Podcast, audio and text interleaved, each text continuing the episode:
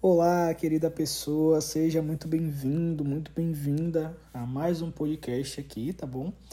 Bom, quem tá falando sou eu, Paulo Henrique, e nesse podcast nós vamos falar sobre as folhas e os orixás, né?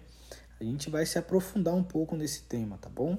Eu sei que você sabe que cada orixá tem a sua folha, você sabe que eu sei, que você sabe, né? E obviamente eu sei que você sabe que eu sei, né? Mas hoje nós vamos nos aprofundar um pouquinho só nesse mundo sobre as folhas, os orixás, vou te contar, né, como, por que e para que cada orixá tem as suas folhas. E é claro que além disso eu também vou te contar um segredo, tá certo? Que vai ficar somente entre você, tá bom? Ouve esse podcast até o final, que ele tá perdidinho aqui dentro desse podcast, mas eu vou esclarecer para você, tá certo? Sabemos que os orixás, guardião dos mistérios das folhas, é o orixá Ossan, tá bom? Mas aí você pode até se perguntar, então todas as folhas são dele, né? Mas não é, tá certo? O que de fato é do orixá Ossan é os mistérios, tá bom? O orixá Ossan é o orixá que conhece e carrega todos os mistérios das folhas, ou seja, ele é o orixá sustentador do mistério do reino vegetal, tá bom? Mas isso não torna ele dono de todas as folhas porém, ele é o dono do conhecimento de cada uma das folhas existentes. Por exemplo, é, Ossan é o dono dos mistérios das folhas.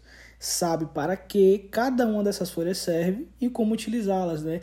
Ele é o consagrador, vamos dizer assim, ele é o conhecedor desses mistérios, sabe exatamente qual a energia de uma folha, como ela deve ser utilizada, para que ser utilizada, é, quando utilizar, porque não é qualquer período que a gente pode usar algumas folhas e por aí vai, tá bom?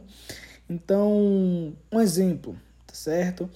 Ossan ele é o dono dos mistérios das folhas, aqui você já entendeu, mas cada orixá tem uma folha né, de sua sustentação. Como exemplo, o Bezentacil ele é uma folha manipulada pelo orixá Exu, tá certo?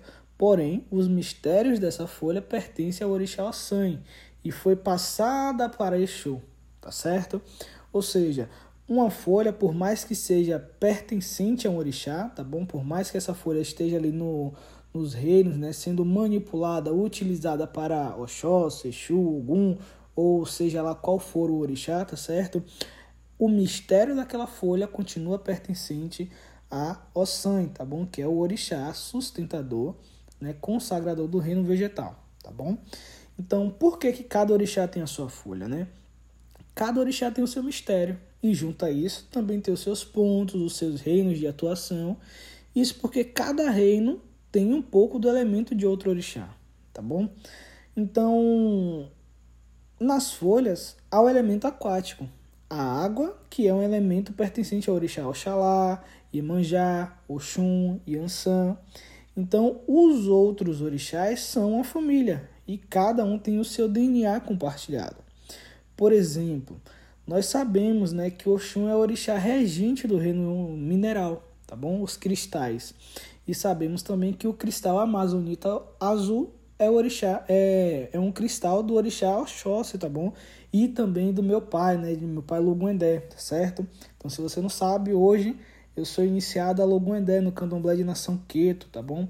Fui iniciado em 23 de setembro, né? A minha saída com Miaô foi em 10 de outubro de 2020, tá bom? Então, hoje, quando esse podcast está sendo gravado para você, eu tenho um ano e quatro meses de santo, né? Atuando né, dentro do candomblé com Miaô. Mas voltando ao tema, as folhas e os orixás, cada orixá tem uma energia, né? Tem a sua energia.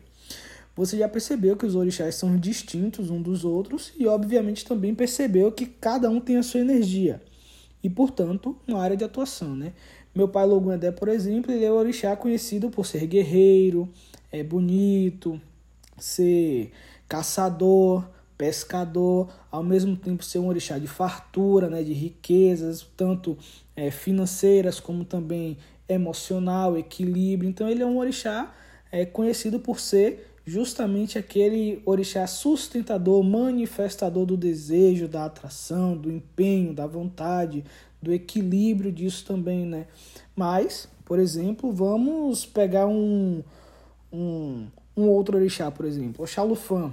Ele é conhecido por, por ser o orixá sustentador da paz, da tranquilidade, do equilíbrio, serenidade, né? Um orixá conhecido por ser o orixá do branco, né? Do alá.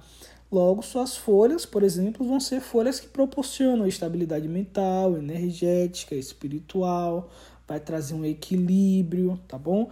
Então perceba que as folhas de um orixá, ela vai fornecer uma energia voltada junto à área de atuação daquele orixá, tá bom? Ah, claro, obviamente, se a gente vai, por exemplo, é, usar folha de, do Orixá Exu, estaremos recebendo energias mais quentes, movimentadoras, transmuta, transmutadoras, que irão atuar trazendo mais ideias, ações, pensamentos, decisões voltadas a uma mudança, ou várias, né?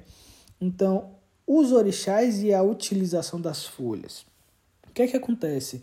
Como eu falei, cada orixá ele vai ter a sua folha, porém sabendo que o mistério das folhas é pertencente ao orixá Ossanho, né?